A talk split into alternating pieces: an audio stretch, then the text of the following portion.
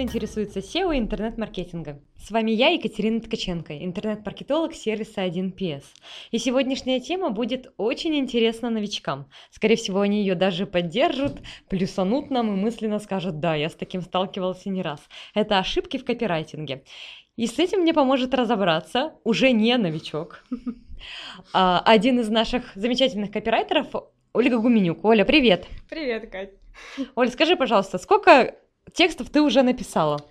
Ну, я на самом деле их не считала, где-то 600 точно есть. О, ничего себе. Ну, правда, новичком тебя сложно назвать, но я помню, как ты приходила к нам практически полтора года назад, и у тебя были определенные сложности. Поделись ими, пожалуйста, вообще.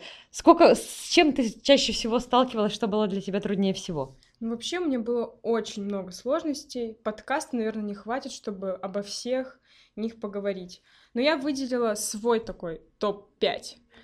Поэтому о нем и расскажу сегодня. Ух ты, у нас даже топ-5 сложностей. Прикольно. Давай, начинай, что было прям ужасно сложным.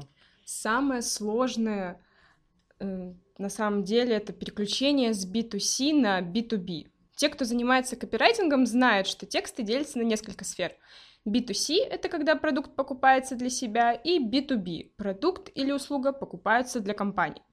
B2C на самом деле я обожаю. Влиять на эмоции клиента, использовать прилагательные метафоры, как говорят наши клиенты, писать яркие, сочные тексты намного проще, чем в B2B. Угу. Для компаний э, важны конкретные факты и выгода, которые они получат, если будут сотрудничать с какой-либо компанией, для которой мы пишем текст. Угу. Например, в B2C, кроме выгоды, важны именно впечатления, которые испытывает покупатель от покупки, ну или использования товара.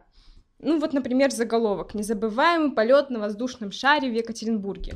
От 50 до 75 минут потрясающих эмоций с опытными пилотами.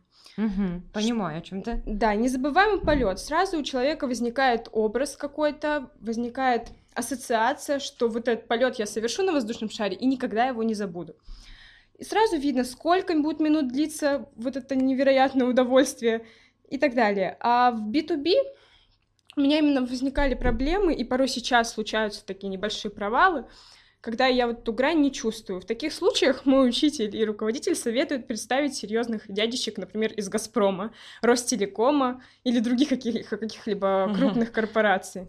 Хорошо. Как-то раз я написала что-то типа «Не переживайте за качество дорожного полотна». Комментарий руководителя был очень забавным. Нарисуй в голове «Газпром». «Газпром не переживает». Это как из нашей Раши, знаешь шутку? Виктор Марьянович, все будет хорошо, вы не переживайте. Переживают родители, а я наказываю. Оля, прекрасно. Я сама помню, что сталкивалась с этим не раз, и это прям огромная проблема. Итак, с первой разобрались. Что вот занимает у тебя второе место в пьедестале? Почетное второе место занимает поиск тем для статей и придумывание заголовков к ним. Ну, тут у каждого, как ты знаешь, свои фишечки, там, плюшечки. Мне нравится читать наш блог, например, или блог Яндекс.Дзен. Тоже иногда вдохновляет. Тема должна быть не избитая, но в то же время полезная а заголовок вызывать интерес читателя. Ну и тут уж все средства хороши. Учитывать интересы своей аудитории нужно обязательно. Если речь идет, например, о молодой маме Анжели, которая хочет восстановить осанку и в целом тело после родов, что ее может, например, заинтересовать, если речь идет об онлайн-школе йоги, mm-hmm. например? Что ее может заинтересовать? Как восстановить пресс, осанку, ну и так далее. Вот, например, заголовок. Восстанавливаем фигуру за 15 минут. Топ-7 упражнений для мам. Ну, как пример. Да, отлично. Мне кажется, это прям классное попадание в целевую аудиторию. Твою. Да, то есть у нас есть то, что может заинтересовать, то, что нужно нашей маме Анжеле, это восстановить фигуру. У нее сразу есть временной промежуток, который она будет тратить на эти упражнения. Собственно, есть какой-то вот комплекс показан нам, что топ-7 упражнений. Ну и, собственно, наша целевая аудитория это мамы, все понятно и ясно. Хорошо. Ну, я думаю, что сейчас ты уже научилась с этим справляться, но, наверное, вначале это, правда, были такие огромные тупики. Окей, бронза нашего почетного топа. Я ее называю водичка водная или что-то типа «Ни для кого не секрет, обеспечиваем высокое качество и доступные цены. Мы молодая, динамично развивающаяся компания». Шучу, такого я, конечно, не писала. Мне сразу сказали, что за каждым словом должен быть факт. Вода не придает тексту смысл и убеждает читателя, э, и только от... не убеждает читателя, и только на самом деле отвлекает от сути. Мое любимое писать что-то вроде «каждый хоть раз в жизни падал». Ну, я утрирую, конечно, но все же иногда вот такую бессмыслицу я пишу. Редактор «Шутник от Бога» пишет, безумно можно быть первым. Ну, возможно, ты видела мем в интернете. Да-да-да. Поэтому проверяйте факты на очевидность и смысл. Воду никто читать не любит и не будет. Ну, ты права, конечно, потому что штампы встречаются вообще просто на каждом шагу, начиная от разных блогов и заканчивая, правда, клиентоориентированными текстами, которые должны кишить фактами, а кишат водичкой водной, да, как да, ты выразилась. Окей, поехали. Топ-4. Поиск информации. Ну, это скорее не проблема, а просто вот именно сложность. Копирайтинг те, кто знают и вообще, в принципе, знают, что это написание текстов на самые разные темы. Зачастую мы пишем не про цветочки, книги, одежду, мебель, ну, то есть вещи, с которыми мы сталкиваемся регулярно в нашей жизни, а про бетон, электрооборудование, бухгалтерский аутсорсинг, про то, с чем мы вообще ни разу не, не встречались и не пересекались, и даже не думали об этом. Ну, чтобы погрузиться в тему, нужно изучать разные источники. Пользоваться, например, только одной ссылкой первой из поисковика — это огромная ошибка. Конечно, мало кто так делает. Некоторые смотрят первые две ссылки, например. Но прежде чем писать статью, например, про тот же бетон, узнать их марку, какие виды бывают и, в принципе, какие-то нюансы, нужно прочитать много контента.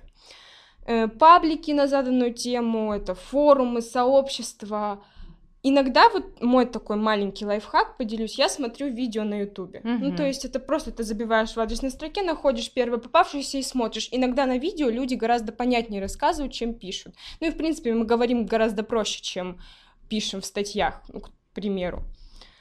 Вот. Поэтому смотрим, ищем, много впитываем в себя, изучаем, становимся разносторонними. Вот. И копирайтинг, вот, собственно, такое есть. Ну, это точно. Оля, ну лайфхак правда классный, потому что, мне кажется, видюшки не все задействуют, а это вот такой, такая опора неплохая. И да, искать материалы, погружаться, это нелегко, но зато как копирайтинг расширяет кругозор, это прям точно. потрясающе. Правда, иногда думаешь, зачем тебе вся эта информация, но позже, когда э, тематики повторяются, там какие-то материалы, ты уже пишешь быстрее, рука набивается. Это точно, потом можно и участвовать в что, где, когда, в квизах, да, и ты да, будешь да. знать все о газобетоне. Ну и последнее, как я поняла, у нас осталась пятая сложность, это... Длинные предложения. Угу. В потоке сознания обычно я пишу длинные предложения, не думая абсолютно о читателе, а их надо было бы делить на два или даже три предложения.